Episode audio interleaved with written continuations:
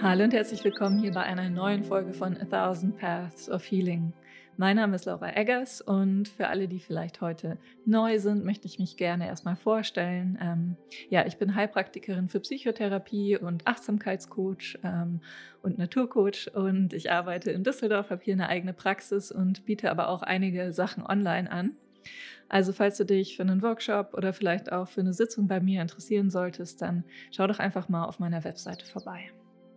So, und jetzt möchte ich äh, damit weitermachen, dass ich etwas mehr über den Podcast erzähle, der jetzt ähm, heute auf euch wartet. Und es ist wieder eine ganz schöne Folge geworden. Ähm, mein Gast ist diesmal Stephanie Grace Falkner. Grace ist ähm, Mind-Body-Eating-Coach und hat unter anderem auch Ernährung studiert und eine Yogalehrerausbildung. Und Grace arbeitet inzwischen mit Frauen, ähm, die sich in ihrem Körper nicht wohlfühlen oder die Themen mit dem Essen haben. Und in dem Podcast sprechen wir unter anderem auch über ihren eigenen Weg, weil Grace auch von einer atypischen Essstörung betroffen war. Wir sprechen darüber, wie sie es geschafft hat, ähm, ja, sich da rauszuarbeiten, welche Tools ihr geholfen haben.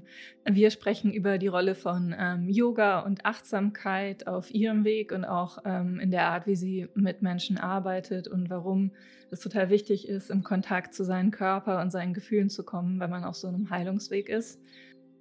Wir sprechen auch über die Bedeutung von Glaubenssätzen, also wie wir vielleicht negative Glaubenssätze erkennen können und wie wir mit denen arbeiten können.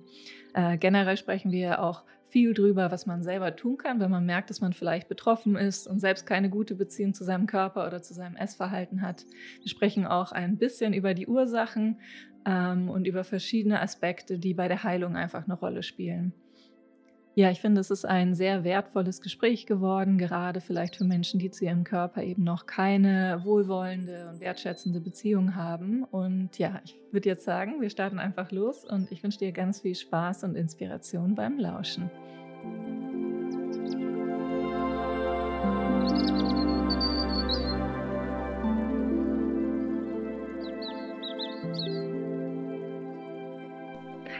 Hallo Grace, ich freue mich total, dass du heute Gast in meinem Podcast bist. Und ähm, ja, ich bin schon total gespannt auf unser Gespräch tatsächlich, weil wir ähm, ja im Vorgespräch schon festgestellt haben, dass wir auch einige Gemeinsamkeiten haben. Aber wie immer würde ich sagen, bevor wir jetzt loslegen, am besten stellst du dich mal vor für unsere Hörer und Hörerinnen, oder? Danke, Jin. Danke, liebe Laura. Ich freue mich, dass ich heute da sein darf und freue mich auch sehr auf dieses Gespräch. Es ist mir einfach ein Thema, das mir sehr, sehr am Herzen liegt, wahrscheinlich auch aus, aufgrund meiner Geschichte. Und genau, also für die Hörerinnen und Hörer, ich bin die Stephanie Grace, also man nennt mich auch Grace. Ich komme eigentlich aus Österreich, ähm, bin jetzt aber sehr viel unterwegs und bin am Reisen, beziehungsweise zurzeit auch in der Schweiz.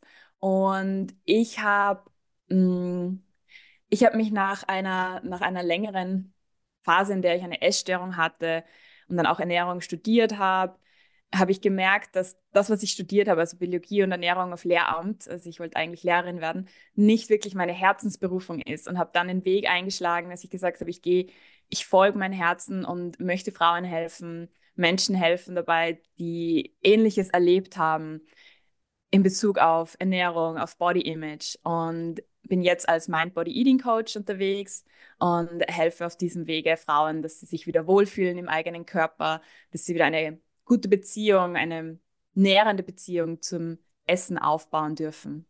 Mhm. Ja, total schön. Und ich finde es so ein wichtiges Thema, weil ähm, tatsächlich ist es ja wirklich so, dass sehr, sehr viele Frauen irgendwie ja keine gute Beziehung zu ihrem Körper oder keine gute oder intuitive Beziehung so zum Essen ähm, und zur Ernährung haben. Und deswegen finde ich das ein total wichtiges Thema.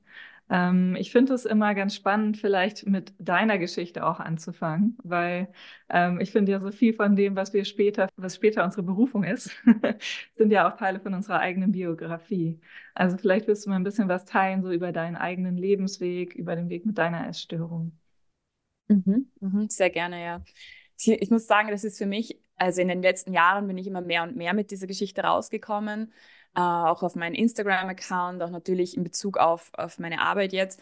Aber ich weiß auch, es war ein, ein sehr, sehr schwieriges Thema, das das erste Mal wirklich in der Öffentlichkeit zu sprechen. Und ich finde, daran merkt man auch, wo wir stehen, dass das so ein Thema ist, was so viel, mit so viel Scham behaftet ist.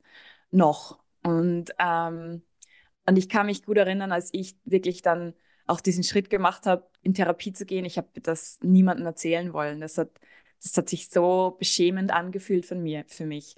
Und ich fange aber lieber noch ein bisschen früher an, weil ähm, sonst kommt man gerade nicht mit. also ich habe, ähm, ich war immer ein bisschen die molligere von mir und meinen Geschwistern und ich habe da eigentlich schon gemerkt, dass ich mich, ich mich verglichen habe mit meinen Geschwistern, als auch meine mein Umfeld mich verglichen hat natürlich. Das heißt, mir wurde schon sehr, sehr früh bewusst, okay, ich habe eine andere Figur als andere. Mhm. Und das hat sich auch dann gezeigt in der Art von Kommentaren, die man bekommen hat, wie, okay, alle essen noch die Nachspeise und mir ist dann irgendwann doch gesagt, ja, Max, das ist wirklich noch ein Stück. Das sind halt einfach so, als Kind nimmst du das dann auf, nimmst das wahr und versuchst dann irgendwie eine Logik da reinzubringen. Mhm. Und für mich war das dann wirklich so der Punkt, wo ich gemerkt habe, okay, irgendwie bin ich anders und es fühlt sich nicht gut an so, ich möchte ich möchte da was ändern. Und habe dann wirklich so in jungen Jahren, also in Teenageralter, habe ich angefangen, Kalorien einzusparen. Also ich wusste nicht mal, was Kalorien sind, aber ich habe angefangen, dass ich weniger esse, weil ich gemerkt habe, okay, ich habe durch einen Wachstumsschub ein bisschen Gewicht verloren oder beziehungsweise bin einfach in die Höhe geschossen und habe dann gemerkt, dass ich anders wahrgenommen werde und auf einmal sind andere Kommentare gekommen, wie, oh, du hast abgenommen und oh, du bist ja gar nicht mehr so äh, mollig wie früher. Mhm. Und, und das wollte ich antreiben. Also diese Kommentare haben mich effektiv dann natürlich noch mal mehr motiviert, noch mal mehr abzunehmen. Und für mich war die einzige logische Erklärung, wie ich abnehmen kann, war einfach weniger essen. Und so habe ich wirklich in ja, mit 13, 12, so in dem, im Gymnasium, habe ich dann angefangen, immer am Vormittag meine, mein Jausenbrot zu, zu verschenken oder habe geschaut, dass ich zum Mittag nichts esse, weil ich trotzdem verstecken wollte von meinen Eltern. Das heißt, ich wollte trotzdem schauen, dass ich zu Hause noch essen kann. Mir hat das Essen eigentlich geschmeckt. Also es war ja nicht irgendwie jetzt einfach für mich, es war ein ständiger Kampf. Und da hat das, glaube ich, wirklich angefangen, dass ich, dass ich dieses, ähm, dass Ernährung, Essen, also das Thema Essen, ein ständige ständig mit Fragen behaftet war. Also wann esse ich, was esse ich, wie viel esse ich, wie viel darf ich überhaupt essen, was muss ich dann tun, damit ich dieses Essen wieder ausgleiche. Mhm. Und habe dann auch angefangen mit Sport, aber ich habe nie wirklich den richtigen Weg gefunden. Also ich war so richtig in diesem Diätrad drinnen, Diät-Mindset mhm. auch. Und mhm. alles in die Extremen. Also entweder extrem überessen und dann war wirklich so, okay, jetzt ist es ganz egal, jetzt habe ich eh schon zu viel gegessen, halt jetzt esse ich noch das und jetzt esse ich noch den Kuchen und jetzt esse ich noch die Schokolade. Und dann der andere Tag war ich wieder super diszipliniert. Und, und ich habe zu einem gewissen Grad natürlich gewusst, dass da was nicht stimmt, aber ich wollte es auch wie nicht wahrhaben. Und ich weiß noch, meine, also als ich dann in Wien studiert habe, hat meine Schwester, mit der ich gewohnt habe, die hat immer wieder mal Kommentare gemacht, die hat gesagt, hey, bei dir ist was nicht in Ordnung. Also so wie du, wie du lebst, du solltest vielleicht mal ähm, mehr essen. Aber sie hat, ich habe es ich hab's wie nicht annehmen können, natürlich. Und das ist ja auch, das kenne ich von sehr vielen Frauen, mit denen ich rede. Wenn man so direkt darauf angesprochen wird, dann zieht man sich natürlich noch mehr zurück. Und und da ist auch dann ein inniger Wunsch entstanden in mir, dass ich allein wohnen möchte, dass mich da keiner irgendwie sieht und ich einfach mein Ding durchziehen kann. Aber mhm. das, unter Anführungszeichen, mein Ding durchziehen, ist ja ein rechter Kampf gewesen. Also das war ja nicht irgendwie freudig, dass ich dann allein gewohnt hätte. Und sondern es war trotzdem einfach mal ein, ja, schauen, dass, das, dass ich das irgendwie alles in, in eine Box packe. Ja. Mhm. Und ich habe dann auch nie allein gewohnt, sondern immer in WGs, also immer mit Freundinnen oder mit der Schwester. Und das war für mich irgendwann eine weitere Herausforderung. Und ich habe dann eben auch im Ernährungsstudium haben wir natürlich dann auch Ernährungskrankheiten durchgemacht, also gestörtes Essverhalten als Essstörungen auch. Und ich habe mich nie zuordnen können. Und das hat, das hat mich irgendwie ein bisschen ja, verwirrt und ich habe mich sehr lost gefühlt darin, weil auf eine gewisse Weise wusste ich ja, dass da was nicht in Ordnung ist und konnte mich aber in diesen schwarz auf weiß Papierdruck nirgendwo einordnen, weil wenn wir jetzt über Bulimie, Anorexie, Orthorexie sprechen, ja, ich habe einfach nirgendwo genau reingepasst, weil ich hatte, ähm, ich habe nicht viel erbrochen. Ich kann es vielleicht auf, ja, auf einer Hand aufzählen, wie oft ich mich in den ganzen, ich habe fast zwölf Jahren Essstörung übergeben habe. Mhm. Und darum war es für mich so, okay, ich habe doch keine Bulimie. Ähm, ich war super normalgewichtig eher sehr, sehr durchtrainiert und sportlich. Also ich habe sicher auch keine Magersucht gehabt. Da habe ich mich auch nicht einordnen können. Und all die anderen Themen wie jetzt Orthorexie, wo man wirklich so gesund ist, das war ich auch nicht, weil ich bin da nicht dieses Thema gehabt. Und, und das hat mich, glaube ich, sehr verwirrt und, und ja, lost zurückgelassen, weil ich einfach nicht wusste, ja, was, was ist denn dann? Bin ich, ist das jetzt, bin das einfach ich? Muss ich jetzt einfach mit dem leben? Und ich hatte dann eigentlich erst nach, also ich hatte dann eine, einen Urlaub in Thailand und da ist mir einfach alles ein bisschen zu viel geworden. Also ich, es ist mir einfach psychisch auch nicht mehr so gut gegangen, weil wenn ich jetzt nochmal sage, das war ja ein ständiger Kampf, das ist viel, was man da halten muss. Das, das sind einfach, da, da geht ein Großteil der Gedanken, die sich am Tag spielen, geht ins Essen, in das äh, Körpergewicht, in das Body-Image, in, in die Selbstzweifel, in den Selbsthass, in was, was kann ich machen, damit ich mich wieder wohlfühle. Also da ist einfach, das ist einfach viel zu halten und da habe ich dann danach dem Urlaub habe ich dann beschlossen, okay, ich suche mir professionelle Hilfe. Ich weiß zwar nicht wie und wo, aber ich habe dann eine anonyme Stelle in Wien angerufen und bin da unglaublich dankbar, dass wir in Wien auch solche Möglichkeiten hatten. Also ich habe anonym anrufen können, habe einfach gesagt, hey, mir geht's nicht gut, ich brauche, glaube ich, Hilfe und habe ohne irgendwie was zu zahlen, ohne dass sie irgendwie Daten von mir erfasst haben, habe ich kommen dürfen.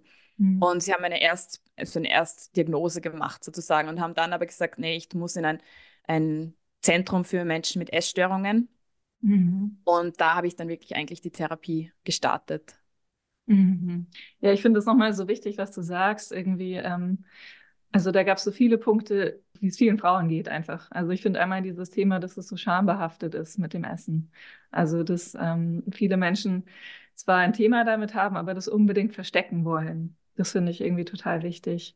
Und ja, und was ich auch total wichtig finde, ist, dass man ja ein Problem mit dem Essen oder mit seinem Körper haben kann und trotzdem keine Diagnosekriterien erfüllt. Ne?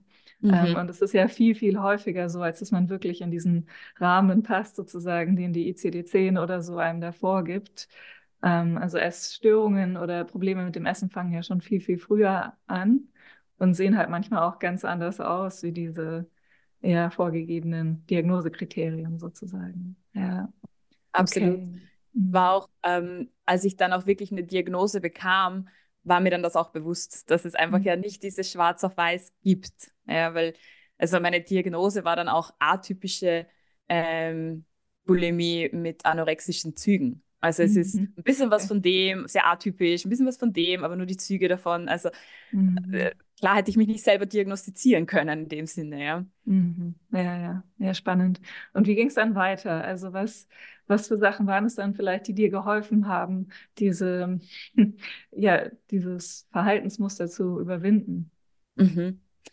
Also ich war an dem Punkt, als ich dann wirklich die Therapie angefangen habe, wie gesagt, ich habe ja nicht wirklich erbrochen, also ich bin nie wirklich bulimisch, wie man es aus dem, hm, wie soll ich sagen, aus der Erzählung kennt. Ja? Mhm. War ich nicht so. Aber ich habe viel dafür getan, dass ich Kalorien kompensiere. Und das mhm. ist es effektiv, was, was es bulimisch macht. Weil mhm. ich habe dann eben versucht, zum Beispiel, also äh, angefangen mit äh, Mahlzeiten verschieben. Also wenn ich am Abend gegessen habe, hat das bedeutet, okay, jetzt kriegst kein Frühstück. Mhm. Wenn ich ähm, wenn ich zu groß gefrühstückt habe, hat das geheißen, okay, jetzt gibt es kein Abendessen. Mhm. Also es war ständig dieses Mahlzeiten verschieben. Wenn ich zu viel gegessen habe, hat es eine extra Trainingseinheit gegeben. Und ich habe immer irgendwie geschaut, dass ich sehr viele natürliche Sachen zu mir nehme, die sehr darmreinigend sind. Jetzt mal. Also mhm. Also wirklich so, ich habe nicht wirklich ähm, ähm, Theoretika genommen, also Pillen, die wirklich auch Durchfall erzeugen, was eigentlich auch häufig mal der Fall ist beim im Bulimie-Krankheitsbild. Aber ich habe sehr viel mit, mm, ja, mit natürlichen mhm. Sachen, die abführend wirken, gearbeitet. Mhm. Und das waren Punkte, die es halt ja schon ins Krankheitsbild dann gefallen sind. Und das war eigentlich dann auch mit dem, was die, also ich hatte eine normale Sprachtherapie angefangen und da haben wir sehr viel in der Verhaltenstherapie gearbeitet. Das heißt, wir haben wirklich geschaut, okay, wie kriege ich das wieder hin, normal zu essen?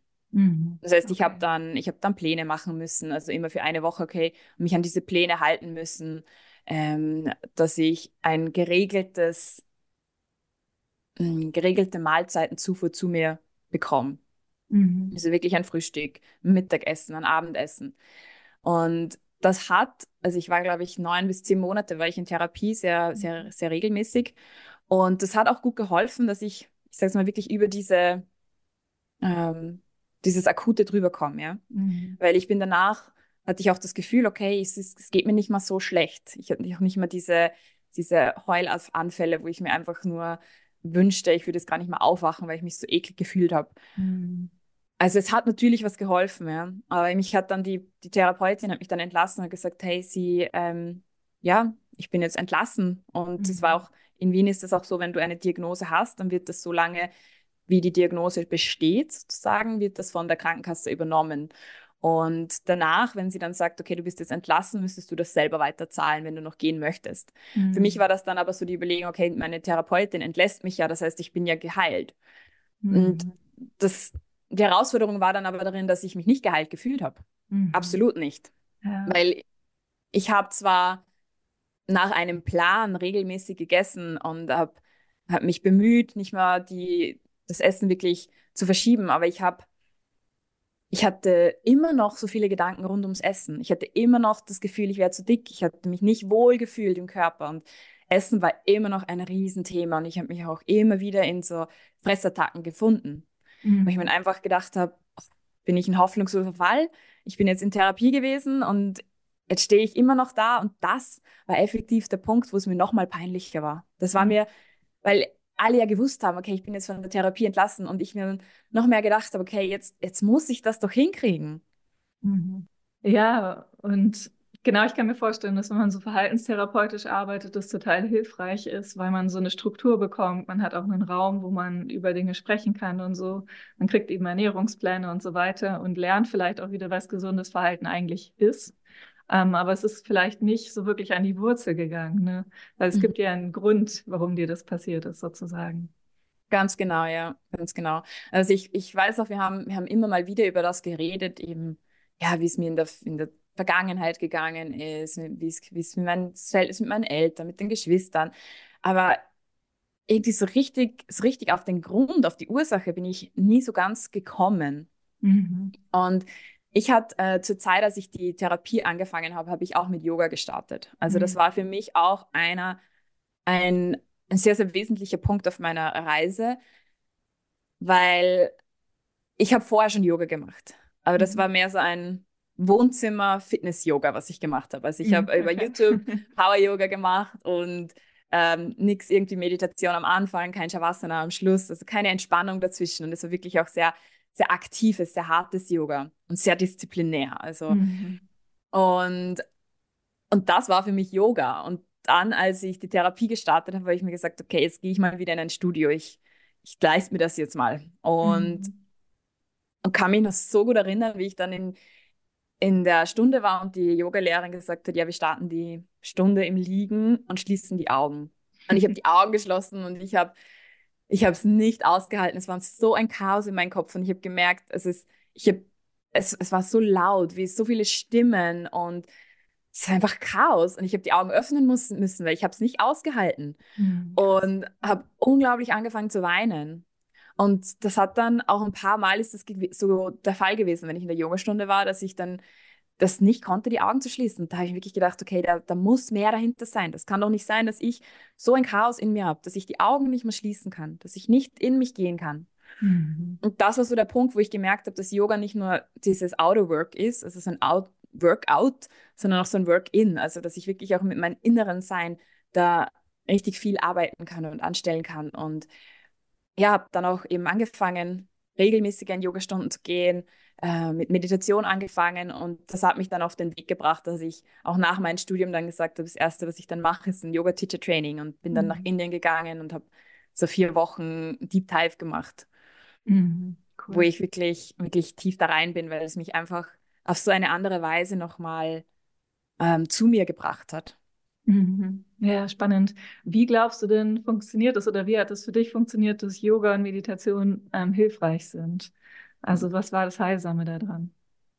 Mm, also wenn ich das jetzt mal so aus dem Standpunkt von einer Yogalehrerin sage, dann ist ja Yoga bedeutet ja Unite. Also Yoga bedeutet zusammenführen, also eins mhm. werden von mhm. Körper, Geist und Seele.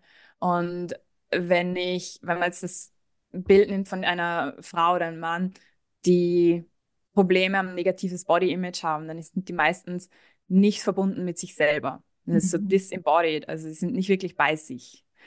Und was Yoga da ja macht, ist, man findet wieder mehr zu sich, man spürt sich wieder mehr im Hier und Jetzt. Und das ist mhm. auch ein sehr, sehr wesentliches, essentielles Tool, was ich auch mit meinen Kundinnen immer wieder mache, dass sie in den Körper kommen, dass sie sich fühlen, weil das ein, eins unserer Hauptthemen ist, wieso wir überhaupt ein negatives Body Image bekommen, weil das Body Image ist ja dann einfach, okay, ich stelle mir vor, ich bin anders oder ich stelle mir vor, ich, ich will so sein, aber ich bin nicht dann im Hier und Jetzt, wo ich eigentlich bin. Mhm. Und das, dann verschiebt sich mein, mein Bild von mir selber. Und so mhm. hat Yoga bei mir, also ich habe das jetzt nicht so, so gewusst, als ich das angefangen habe, aber es hat sich einfach mehr und mehr so angefühlt, so okay, ich fühle mich gut nach einer Yogastunde, ich fühle mich wohl, ich fühle mich in mir, ich fühle mich bei mir. Es ist ja auch immer viel Atemtechnik dabei, mhm. also das heißt, der Atem bringt dich auch nochmal mehr ins Hier und Jetzt. Mhm. Und ja, und die Meditation hat insofern viel geholfen mit dem Akzeptieren von Dingen, okay. dass das so ist, wie es jetzt ist und, und einfach die Stille zu nehmen und nicht wie ein, also wir sagen im Yoga ist ja der, der Mind, ist ja wie ein, sagen wir, ein drunken monkey bitten by a hm. scorpion. Also das ist ein, so ein Spruch, den ich immer wieder gehört habe in meinen hm. Yoga-Teacher-Trainings. Und das war so total ich. Also ich habe mhm. Ah, und dann hier und dann da und dann kommt der Gedanke und dann kommt der Gedanke und wenn ich das auf mein Body-Image oder auf meinen Körper, also aufs Essen auflegt. Das war ja crazy, wie ich darum gehüpft bin. Also ja, aber wenn ich jetzt das esse, dann passiert das und dann vielleicht esse ich lieber das, weil dann habe ich da weniger Kalorien oder muss ich das essen, dann muss ich aber dann den Sport machen. Also mhm. und da wirklich mehr Ruhe gefunden habe durch die Meditation, das mhm. habe ich auf jeden Fall gemerkt. Ja, spannend. Also es sind irgendwie so zwei Hauptqualitäten, die du jetzt benannt hast. So einmal das Thema Verbundenheit mit sich selbst, ne? Und ähm, ich finde das auch total wichtig, weil ähm, also ich habe total viele KlientInnen, die zum Beispiel gar nicht wissen, was sie gerade fühlen. Und so ging es mir früher auch tatsächlich, ne, dass wir so, so im Kopf sind, dass wir gar nicht mehr mitkriegen, was im Körper eigentlich los ist. Und ähm, dass wir dann total lost sind im Leben eigentlich, ne? weil der Kopf allein kann uns nicht sagen, was das Richtige für uns ist. Und ähm, mir hat da Meditation auch total geholfen, überhaupt zu lernen, okay, was ähm, fühle ich denn gerade?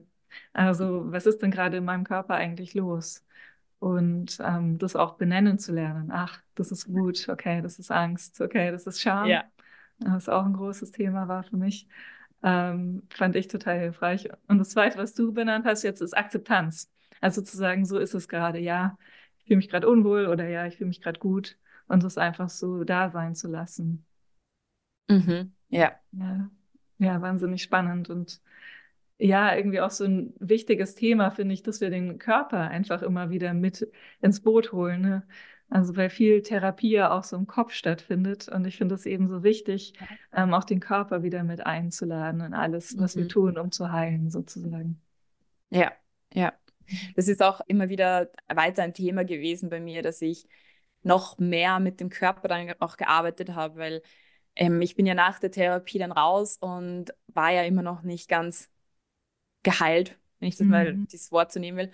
Ähm, und war dann weiter immer noch auf der Suche, was, was kann ich noch machen? Also mal mehr heimlich und dann mal wieder mehr mit, mit, mit im Gespräch mit anderen. Mhm. Und bin dann auch immer mehr und mehr auf diese somatischen Therapien gestoßen, wo man wirklich mhm. mit dem Körper arbeitet, wo auch, ähm, also man sagt ja auch, die Faszien speichern ja auch Traumata. Wir haben viele Muster, sind gespeichert, sind in uns und wenn wir die nicht lösen, dann geben sie es auch weiter. Und da habe ich viel mit Faszientraining gearbeitet. Ich habe äh, Rolfing gemacht, das ist eine strukturelle ähm, somatische Therapieform. Mhm.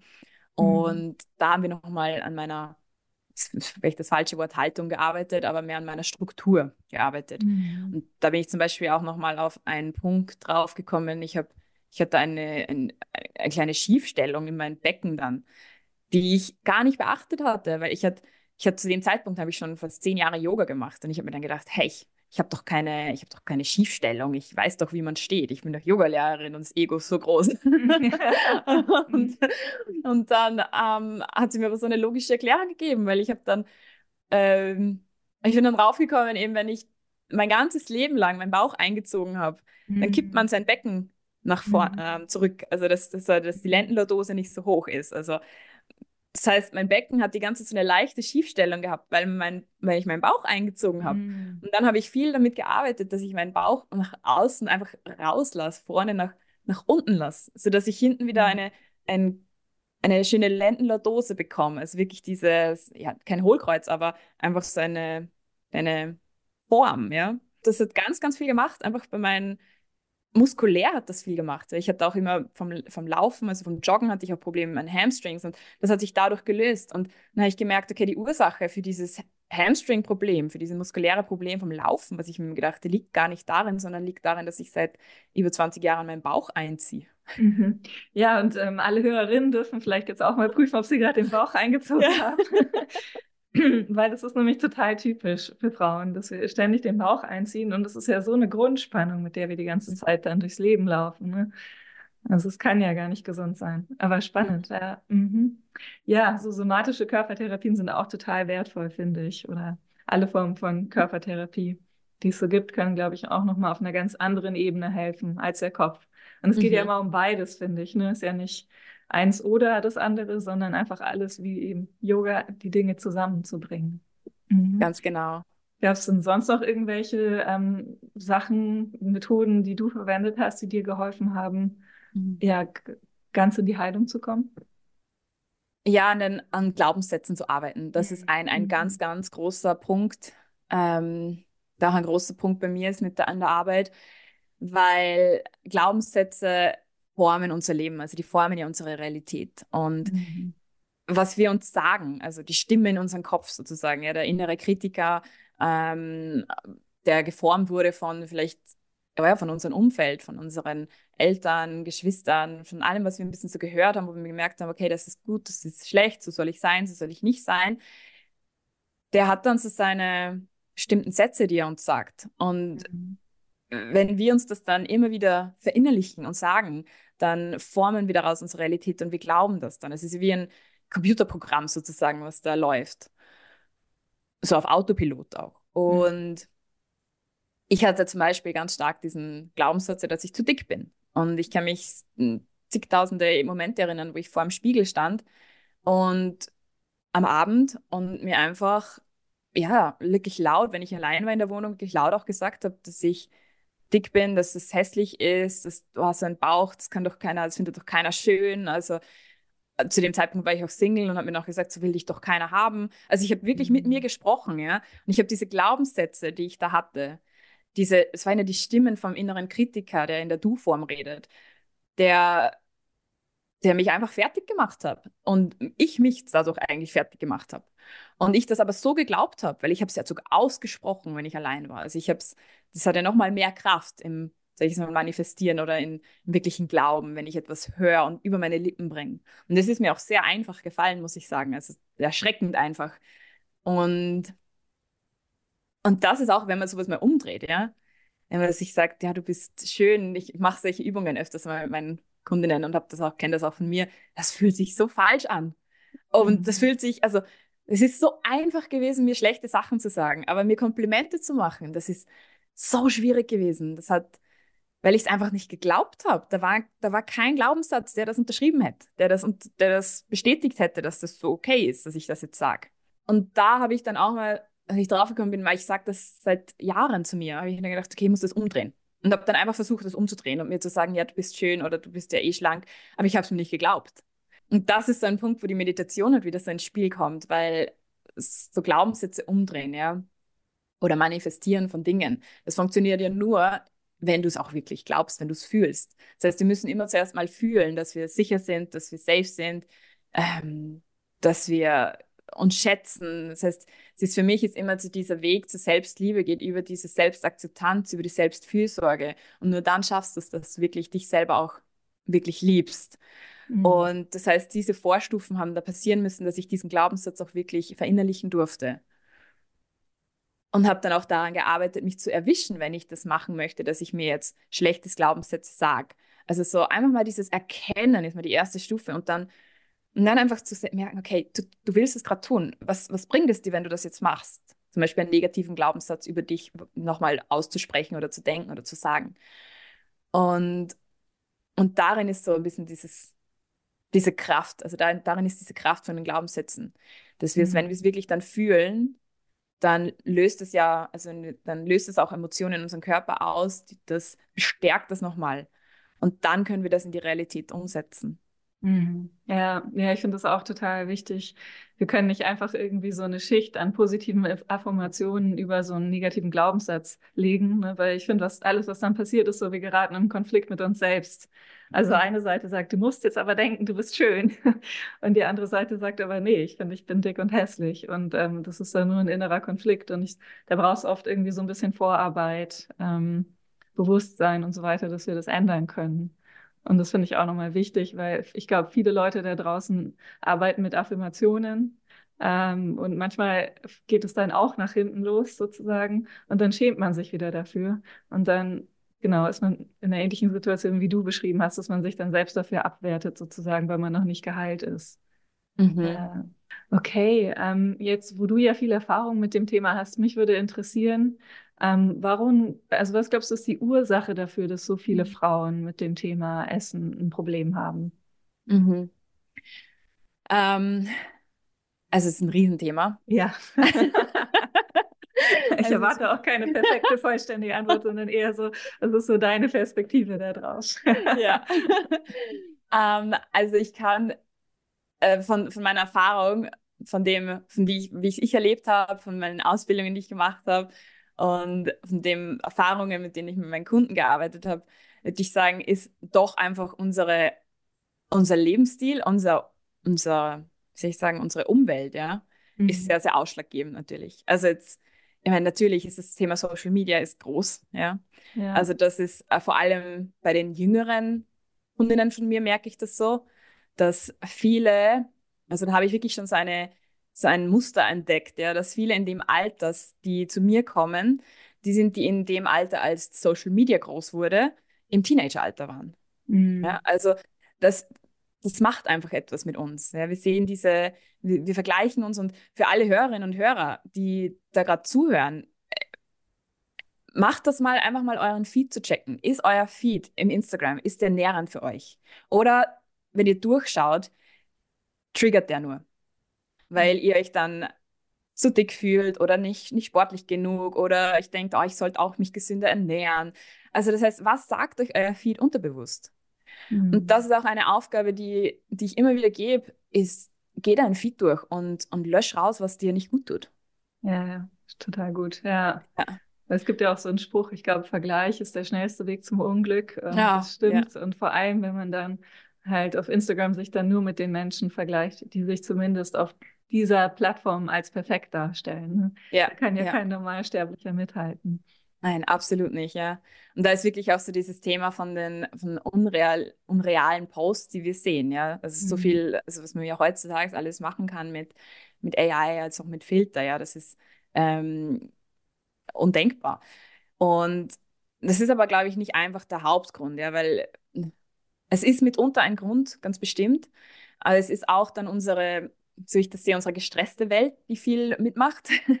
Wir sind sehr getrieben, wir sind sehr im, wir haben sehr viele kollektive Glaubenssätze, von dass wir leisten müssen, dass wir Arbeit bringen müssen. Also oftmals habe ich den Glaubenssatz bei Kundinnen, ja, wenn ich nichts mache, wenn ich jetzt raste, dann bin ich faul. Also mhm. ohne, ohne Fleiß kein Preis. Also all diese Glaubenssätze, die wir kollektiv irgendwie immer wieder mitbekommen haben. Und da passiert gerade ein Shift, das merke ich. Also es passiert mhm. ein, ein Shift in unserer Generation gerade, ähm, weil diese Glaubenssätze sind ja auch älter, von, von älteren Generationen, wo mhm. ich das auch verstehe, weil das waren auch andere Zeiten, zu denen sie diese Glaubenssätze dieses Mal wirklich aufgebaut haben. Ähm, aber das ist mitunter ein Grund, wieso so viele Frauen und Männer nicht entspannen können. Mhm. Wirklich entspannen. Also wir ja. sind ständig unter Spannung, wir sind ständig am, am Stressen, am Laufen. Und, und da wiederum passiert diese Nichtverbundenheit mit dem Körper. Weil in der Entspannung sind wir bei uns. Ja. Und im Stress sind wir meistens im Kopf. Ja, also wir sind in Fight or Flight und wir sind ganz woanders unterwegs. Und das wiederum macht extrem viel mit unserem Hormonsystem. Das heißt, unser Cortisol ist dann hoch. Und das Cortisol ist mitunter ein Hormon, also Stresshormon, was ja unglaublich wichtig ist. Aber wenn das ständig hoch ist, dann, ja, ist natürlich wieder nicht, nicht so positiv. Und was es macht, ist, dass es dem Körper sogar sagt, dass wir an allen Kalorien festhalten sollen, die wir haben, weil wir jetzt gerade in einer, ähm, soll ich sagen, Überlebenssituation sind. Ja? Da wollen wir nicht irgendwie jetzt ganz viel Kalorien verschwenden. Das heißt, er hält nochmal mehr an Kalorien. und also am Körpergewicht. Weshalb es auch so vielen Frauen, die abnehmen wollen, dann auch so schwer fällt abzunehmen. Mhm, ja, das ist oft so ein Teufelskreis, ne? Mhm. Mhm.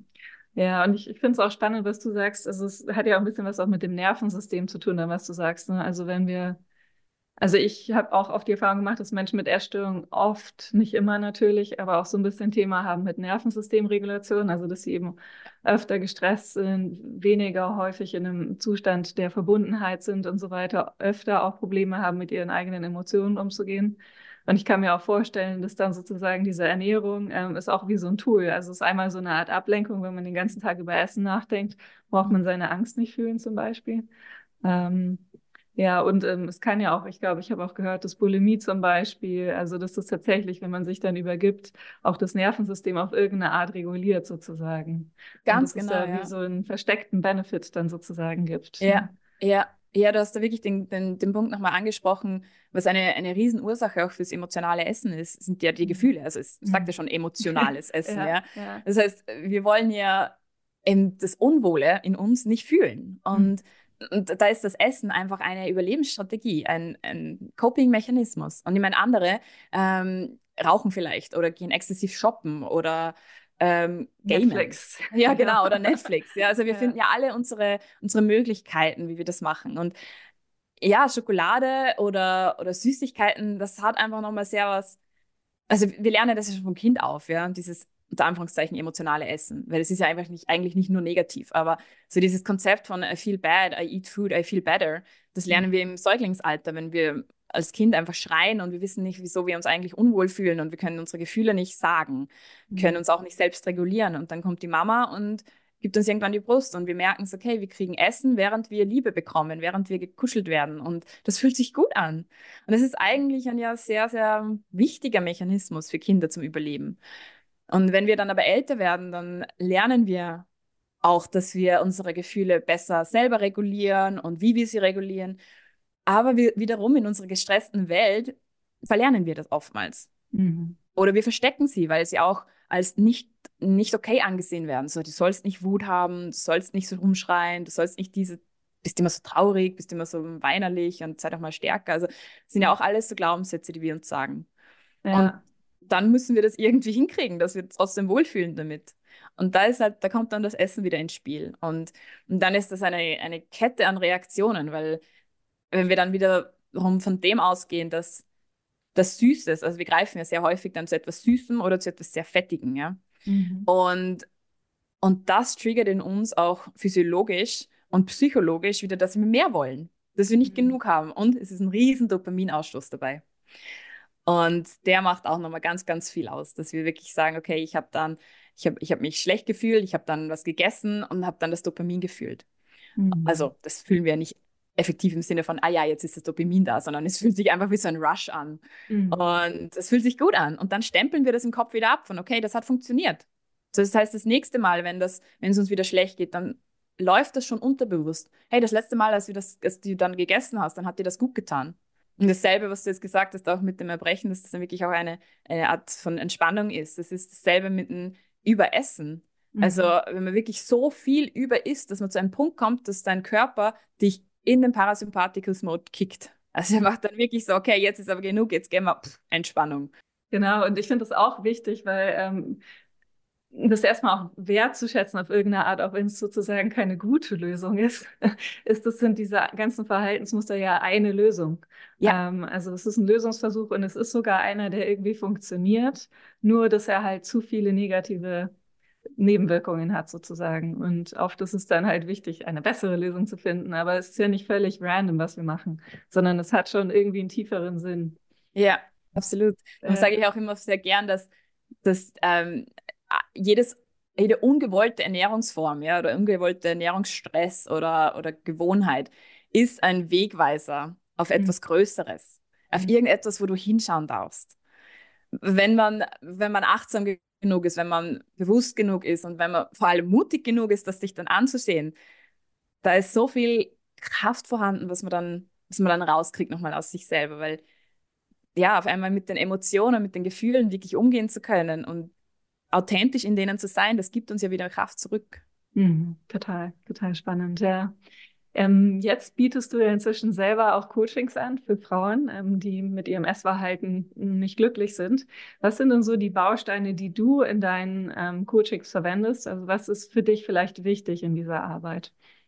Mhm. Genau, ich arbeite jetzt ähm, vor allem mit Frauen, die sich nicht wohlfühlen im Körper, also Body-Image-Probleme haben mhm. oder auch ähm, eben einfach Themen mit dem Essen haben. Mhm. Und für mich ist, wie ich jetzt auch gesagt habe, das Erkennen ist mal das Erste wirklich. So also erkennen, okay, wo, wo stehst du eigentlich? Weil durch das Eigenreflektieren, ja, da, da kommen die Frauen schon durchs, auf so viel drauf. Sei das, das, also eine Aufgabe, die ich immer gern gebe, ist, ähm, ist zu schreiben, wann sie essen. Mhm. Und aber nicht das, wie viel haben sie dann gegessen oder weil ich irgendwie auf die Kalorien schauen möchte oder so, sondern sie müssen dazu schreiben, wie sie sich gefühlt haben, vorher und nachher. Und, und dann, wenn man das dann ein bisschen anschaut, dieses Protokoll oder dies, diese, ja, ähm, dann kommen sie selber sehr schnell drauf, hey, ich esse eigentlich immer, wenn ich Stress habe. Mhm. Oder, oh, ich esse eigentlich immer, nachdem ich irgendwie einen anstrengenden Tag mit meinen Arbeitskollegen gehabt habe. Also das sind auf jeden Fall mal solche Themen, wirklich mal zu schauen, okay, wo ist die Ursache? Das ist so mhm. wirklich das, das große Erste, was ich angehe mit allen Frauen, ist, ja, ist das, das die Ursachenforschung. Und die kann aber, sie muss nicht immer bei allen wirklich in den Emotionen liegen. Weil sehr, sehr oft ist es auch das Thema, dass wir falsch in den Tag starten, wenn ich jetzt nach den Themen richtig und falsch gehe. Ich, ich nutze diese Terms nicht gern, weil mhm. was ist schon richtig, was ist falsch. Aber es kann zielführend sein oder nicht zielführend. Mhm. Und nicht zielführend wäre zum Beispiel den Tag ohne Frühstück zu starten. Ich weiß, es gibt viele, die nicht frühstücken und die, die schreien jetzt auf. Ich war sehr lange auch eine, die sagt, ich brauche kein Frühstück. Aber das Ich brauche kein Frühstück hat meistens in Essattacken am Nachmittag geführt. Oder hat meistens zu Überessen am Abend geführt. Und dann habe ich angefangen zum Frühstücken und habe dann vielleicht ähm, war in einer Phase, wo ich gesagt habe, ich möchte zu wenig, weniger Fett essen. Und habe immer noch dieses, diese Essattacken gehabt am Nachmittag. Und, und da ist aber, wenn man einfach dann bei der Makronährstoffbalance ein bisschen rumschraubt und das Frühstück wirklich so beginnt, dass man gesättigt ist, dass der Körper alle Nährstoff, Nährstoffe bekommt. Und das heißt jetzt nicht, dass man irgendwie Low Carb gehen muss oder so, aber mehr Fett und Protein ins Essen bringt, am Früh zum Frühstück schon oder beziehungsweise als erste Mahlzeit des Tages, sagen wir es mal so, dann bist du länger gesättigt und auch die Blutzuckerkurve ist ein bisschen sachter, also nicht so mhm. steil. Das heißt, das macht etwas einfach physiologisch mit uns, dass wir nicht wieder diesen Heißhunger haben und in Essattacken enden. Und das heißt, auch mit den Frauen, mit denen ich arbeite, schaue ich so auf beides. Also ich schaue, okay, wo sind versteckte Emotionen dahinter und wo sind ernährungstechnische ähm, Themen drin, wo mhm. wir einfach was verändern können. Ein bisschen Öl dazu zu geben zum Beispiel. Ein mhm. bisschen Avocado ins Frühstück bringen oder in die erste Mahlzeit. Und das hat unglaublich, also bei allen, mit denen ich das gemacht habe, die haben solche Erfolgserlebnisse gehabt. Und es sind wirklich alle, mit denen ich diese Arbeiten mache, sagen mir irgendwie so, nein, sie können nicht frühstücken, sie wollen nicht frühstücken oder mhm. das ist nicht für sie. Also, und wie gesagt, ich verstehe das total, weil ich war genau an demselben Punkt. Und ich sage auch nicht, dass es das Erste sein muss, was du tust, wenn du aufstehst, dass du sofort irgendwie zum Frühstück gehst. Aber es macht echt was mit den, mit den Heißhungerattacken am Nachmittag. Genau, also das ist so ein Thema. Was dann natürlich immer dazu kommt, ist auch ähm, die Achtsamkeit. Also das heißt, Meditation kommt in irgendeiner Weise immer wieder dazu. Das heißt nicht, dass jeder anfangen muss, jeden Tag 20 Minuten, eine halbe Stunde zu meditieren. Aber kleine Meditationstools, mit denen sie sich selbst wieder ins Hier und Jetzt bringen können, wo sie sich wieder fühlen. Dieses mhm. Thema ist so ganz, ganz groß, weil es natürlich eben auch fürs Body Image so essentiell ist, dass wir uns im Hier und Jetzt wieder fühlen und unseren Körper wieder so anzunehmen und akzeptieren. Und in diesem Sinne, wenn es jetzt ums Annehmen und Akzeptieren geht, da arbeiten wir dann stark in die Glaubenssätze hinein mhm. und schauen, welche Glaubenssätze, nach welchen Glaubenssätzen lebt die Person, wo kommen die her, wo habe ich mal gehört, okay, ich bin zu dick und wenn ich zu dick bin, dann bin ich nicht gut genug. Also es ist nicht so einfach, da gehen wir schon sehr, sehr tief rein. ähm, genau. Und natürlich Gewohnheiten, mhm. weil es, wie, wie schon gesagt, es ist sehr individuell, ja. Manche, bei manchen ist es mehr das Thema, dass wir mehr mit den Emotionen arbeiten, bei anderen arbeiten wir mehr arbeite ich mehr an der, an der Ernährung, bei anderen an den Glaubenssätzen, bei wiederum anderen mehr an der Gewohnheit, weil sie vielleicht einfach die Gewohnheit haben, heimzukommen nach der Arbeit und in die Nussschale zu greifen, die jetzt einfach am Tisch steht. Mhm. Oder ja, also da kann man mit so kleinen Gewohnheitsveränderungen kann man auch schon viel arbeiten. Ja, ja, ich finde das total cool bei dir, dass du diesen Ansatz hast, so, ähm, dass du alle Ebenen irgendwie so abdeckst. Ne? Also das Emotionale, ähm, das Gedankliche mit den Glaubenssätzen und so weiter, aber eben auch das Körperliche, weil das ist ja auch wichtig, so zu gucken, okay, ernähre ich mich, esse ich überhaupt genug, ernähre ich mich gut genug für meinen Körper, hat er alles, was er braucht, sozusagen. Ähm, und dann eben auch die ganzen Achtsamkeitstools und so weiter. Klingt mhm. sehr ganzheitlich einfach. Ja, ja, ich glaube, es braucht so einen ganzheitlichen ähm, Zugang, weil, also ich, lass ich so sagen, ich glaube, mit einem ganzheitlichen Zugang sind wir schneller an unserem Ziel und was kann man auch wieder reden, was ist schon das Ziel? Ja, das Ziel ist für mich ähm, einfach eine, eine nährende Beziehung mit dem Körper, mit dem, eine liebende Beziehung mit dem Körper und nährende Beziehung zum Essen zu haben. Mhm. Also, dass mhm. wir uns nicht einfach nur irgendwie essen, sondern dass wir uns ernähren. Also dass wir uns wirklich auch unsere Seele nähren dabei. Und dass es einfach nicht mehr das Hauptthema des Tages ist. Was esse mhm. ich, wie esse ich, wann esse ich, sondern dass es mehr wieder intuitiv geschehen darf. Und das ist wiederum eigentlich die Reise selbst. so, weil das ist ja nicht dann so, dass wir irgendwann an dem Ziel sind und sagen, so, jetzt ist das so, sondern es ist dann mehr und mehr verschwinden diese Gedanken, mehr und mehr wird das intuitiv. Mhm. Ähm, ganz oft auch erlebt, dass ich wirklich dann Ernährungsformen verändert haben, wie von Veganern, also auch meine eigene Erfahrung, ähm, dass ich, als ich mehr ins Intuitive gegangen bin, wieder weg vom Veganismus gegangen bin. Und da möchte ich nicht irgendwie sagen, vegan ist schlecht oder so oder irgendwie irgendeine Partei ergreifen. Absolut nicht, weil es ist wiederum für alle sehr individuell. Für einige mhm. ist vegan die beste Ernährung, die sie machen können für ihren Körper. Für andere ist es einfach nicht das, das, das mhm. Richtige. Ja, also nicht das Zielführende. Und bei mir war das vor allem in der Corona, also ich hatte da Corona und war zu dem Zeitpunkt noch vegan und mein Körper hat nach Eier geschrien. Ich ja. habe einfach Eier wollen. ich kenne auch, ja. Ich war auch Veganerin lange oder so und ich kenne auch irgendwie so einen Punkt, hatte ich weiß auch nicht, wann das war, aber plötzlich in meinem Kopf war so Eier. Du brauchst jetzt Eier. und ähm, genau, habe ich auch gemacht. Also weil ich finde auch, was ja der schönste Wechsel ist eigentlich weg von diesen rigiden Verhaltensmustern hin zu sowas fließenden, weichen. Ich tue das, was mein Körper braucht. Und ja. vielleicht ist das größtenteils vegan, vielleicht nicht. Aber Hauptsache ist ja sozusagen, dass man im Einklang mit sich und ähm, ja, mit seinem Körper ist. Mhm. Mhm. Absolut. Und dieses Weiche, was du gerade so beschrieben hast, dieses Einklang, das ist ja sehr stark auch die weibliche Energie. Und, und in unserer, in unserer Gesellschaft, ja, vor allem in der Fitness- und Ernährungsindustrie, Diätindustrie, sind wir in einer sehr, sehr männlichen Energie unterwegs. Mhm. Also es geht viel um Zahlen, es geht viel um, was ist richtig, was ist falsch. Und ja, wie du sagst, rigide Formen, so soll es sein, so ist falsch. Und, und das ist auch was, wo, wo, wo ganz viel Heilung geschehen darf, wenn man dieses weibliche und männliche wieder mehr in Balance bekommt. Und das heißt nie, dass eins falsch ist oder dass man eins wegbringen muss. Absolut nicht. Und das heißt aber auch nicht, dass immer alles 50-50 sein muss, sondern mhm. manchmal brauchen wir noch ein bisschen mehr Weibliches und manchmal dürfen wir wieder mehr in unsere Männlichkeit. Ja, ja, genau, je nachdem, was gerade gefragt ist. Ne? Mhm. Genau. Ja. ja, total schön. Ja, ähm, ich glaube, dass Menschen, die zuhören, die jetzt eben Thema mit diesen Themen haben, bestimmt schon total viel für sich mitgenommen haben ähm, von den Sachen, die du so beschrieben hast. Gibt es denn irgendwas, wenn jetzt eine Frau vielleicht zuhört, die tatsächlich auch ein Thema hat mit ihrem Essverhalten, mit ihrem Körperbild?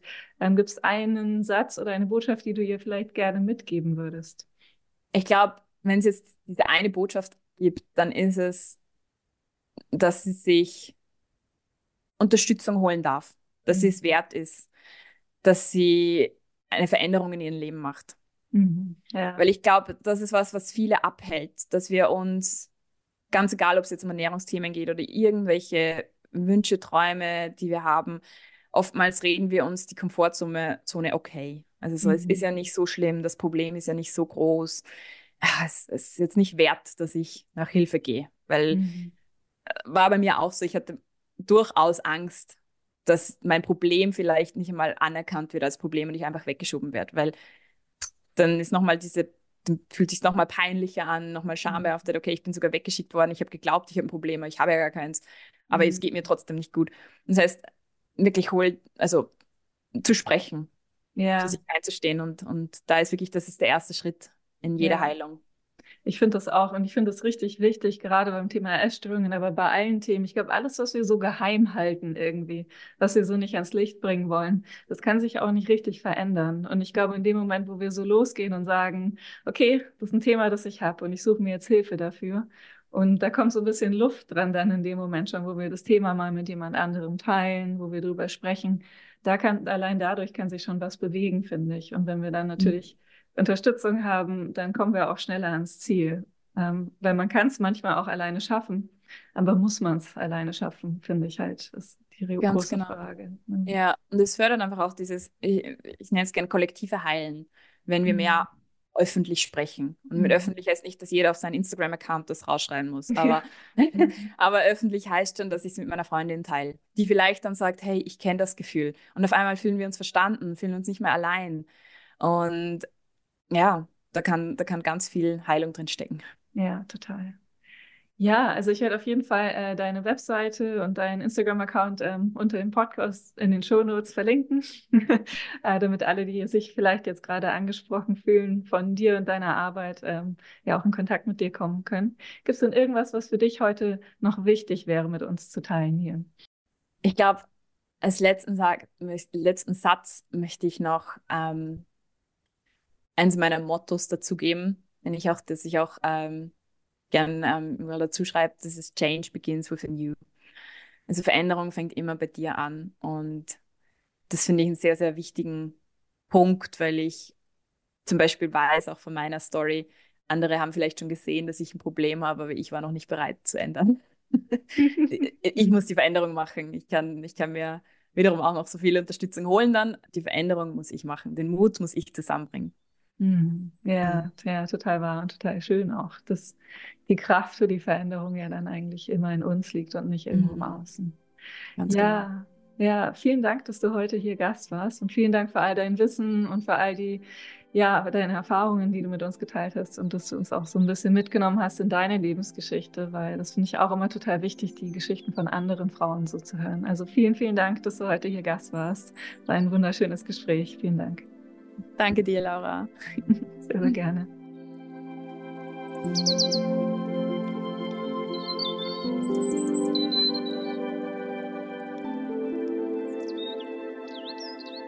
Ja, wie immer vielen Dank auch an dich fürs Zuhören, dass du heute mit dabei warst und ich hoffe, du hast ganz viel Wertvolles und Hilfreiches für dich mitgenommen. Wenn dir die Folge gefallen hat, dann freue ich mich wie immer sehr, wenn du sie mit Menschen teilst, denen die Folge vielleicht auch gefallen könnte. Und es ist auch sehr hilfreich, wenn du den Podcast auf deiner Lieblingsplattform mit fünf Sternen bewertest. Und ja, wenn du gerne dein Feedback mit uns teilen möchtest, dann würden wir uns sehr darüber freuen, wenn du vielleicht auf Instagram einen Kommentar hinterlässt oder dem Podcast bei Spotify in dem Dialogfeld unter dem Podcast, wenn du da einfach einen Kommentar da lässt. Genau, ich freue mich sehr auf unsere nächste Begegnung und bis dahin wünsche ich dir eine ganz wunderbare Zeit.